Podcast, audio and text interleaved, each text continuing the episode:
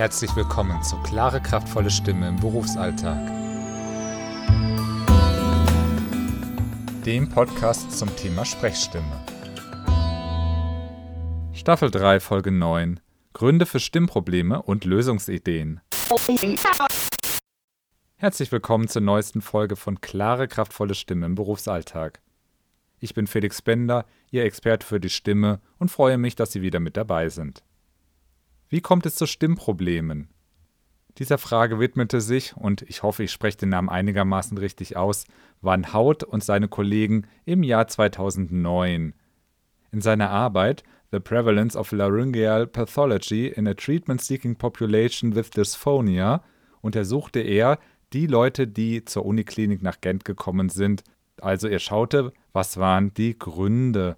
Natürlich hat er dabei nicht alle Patienten untersucht, sondern die, die sich wegen einer Stimmstörung vorstellten.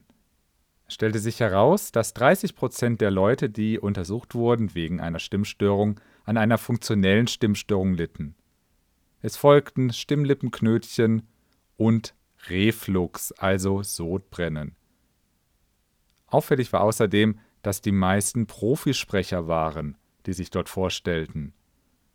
Das wirft natürlich einige Fragen auf. Zum einen, was genau ist eigentlich eine funktionelle Stimmstörung und was sind Profisprecher? Wenn wir die Stimme einsetzen, dann erfüllt sie damit eine bestimmte Funktion. Das könnten Sie schon mal so als Hinweis nehmen. Also eine funktionelle Stimmstörung hat was mit dem Einsatz der Stimme zu tun. Wir sprechen entweder von einer Hypofunktion oder einer Hyperfunktion.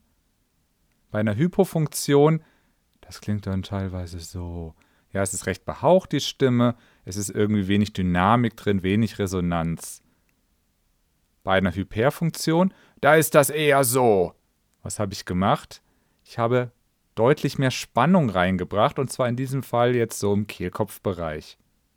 Wenn wir dauerhaft mit so einer hohen Spannung sprechen, können Sie sich vorstellen, das ist nicht gut für den Kehlkopf. Aber auch eine Hypofunktion ist nicht gut für die Stimme. Stellen Sie sich vor, Sie sprechen immer so, dann brauchen Sie immer unheimlich viel Luft. Und was dann nämlich passieren kann, dass der Körper wieder mit Überanspannung reagiert. Und dann entsteht eine Mischform. Also eigentlich ist zu wenig Spannung da und der Körper reagiert mit zu viel Spannung um das eben auszugleichen. Wer ist da jetzt vor allem von betroffen? Professionelle Sprecher? Ja, was sind das denn? Man spricht oft da von einem Sprecherberuf. Und ein Sprecherberuf sind alle Berufe, bei dem sie sprechen müssen. Zum Beispiel Lehrer, Lehrerinnen, Erzieher, Erzieherinnen, Therapeuten, Therapeutinnen. Also nicht nur Nachrichtensprecher, Sprecherinnen und ähnliche, sondern eben auch Leute, die im normalen Alltag in Anführungszeichen ihre Stimme einfach benutzen müssen.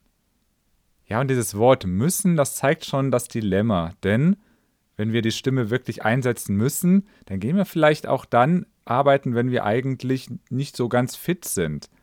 Oder wenn wir gar nicht körperlich dazu geeignet sind. Oder wenn wir sehr unter Stress stehen.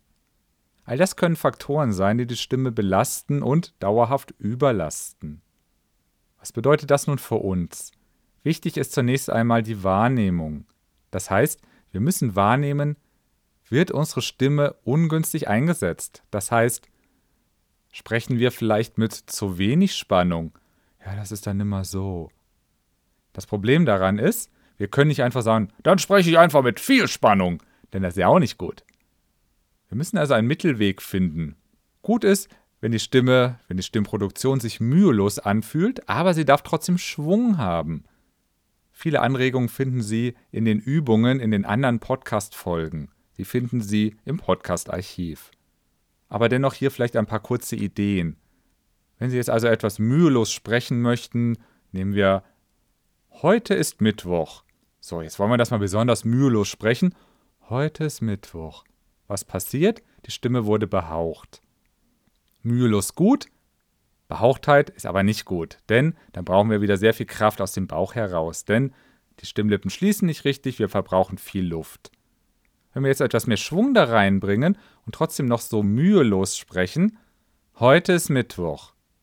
Ah, jetzt war auf einmal doch Klang da, obwohl es immer noch total leicht war. Es fühlte sich leicht an, aber klangvoll. Anders vorgehen sollten Sie, wenn Sie mit zu viel Druck sprechen. Dann sind Lockerungsübungen super. Zum Beispiel machen wir mal ein festes Oh. Ne, haben Sie vielleicht gehört, wie viel Spannung da drin ist. Und jetzt wippen wir mal in den Knien, lassen die Arme schlackern und den Kopf ein bisschen hängen. Und wieder machen wir erstmal so ein festes O. Und dann schauen wir mal, was passiert. Oh. Vielleicht haben Sie gehört, auch da kam auf einmal mehr Klang hinein in die Stimme. Und zwar einfach dadurch, dass der Körper einmal schön durchgeschüttelt wird und der Körper es aber auch annimmt. Das ist sehr wichtig. Wenn er sich dagegen sperrt, bringt all das Wackeln und Lockern nichts. Da sind wir wieder bei der Wahrnehmung. Dieses Lockerlassen, das Zulassen, dass der Körper sich mal durchschütteln lässt. Natürlich waren das jetzt nur zwei kleine Übungen, aber vielleicht sehen Sie schon, in welche Richtung das geht. Dann noch ein Tipp, vielleicht können Sie ja in Ihrer Umgebung was ändern. Das heißt, wenn Sie immer in einer lauten Umgebung sprechen, vielleicht können Sie ja den Lärm etwas reduzieren. Oder Sie benutzen Hilfsmittel wie ein Mikrofon oder ein Signal wie eine Pfeife, wenn Sie für Ruhe sorgen wollen. Auch die persönliche Gesundheit spielt eine Rolle. Das heißt, wenn Sie das Gefühl haben, die Luft ist sehr trocken und es fühlt sich alles sehr trocken im Kehlkopf an, trinken Sie etwas. Manchmal kann es so einfach sein. Oder vielleicht können Sie auch die Luftfeuchtigkeit im Raum etwas erhöhen.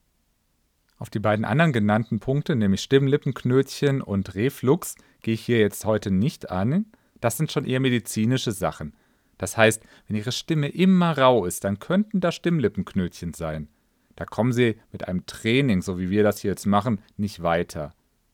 Auch bei so dauerhaftem Sodbrennen müssen Sie unbedingt zum Arzt gehen.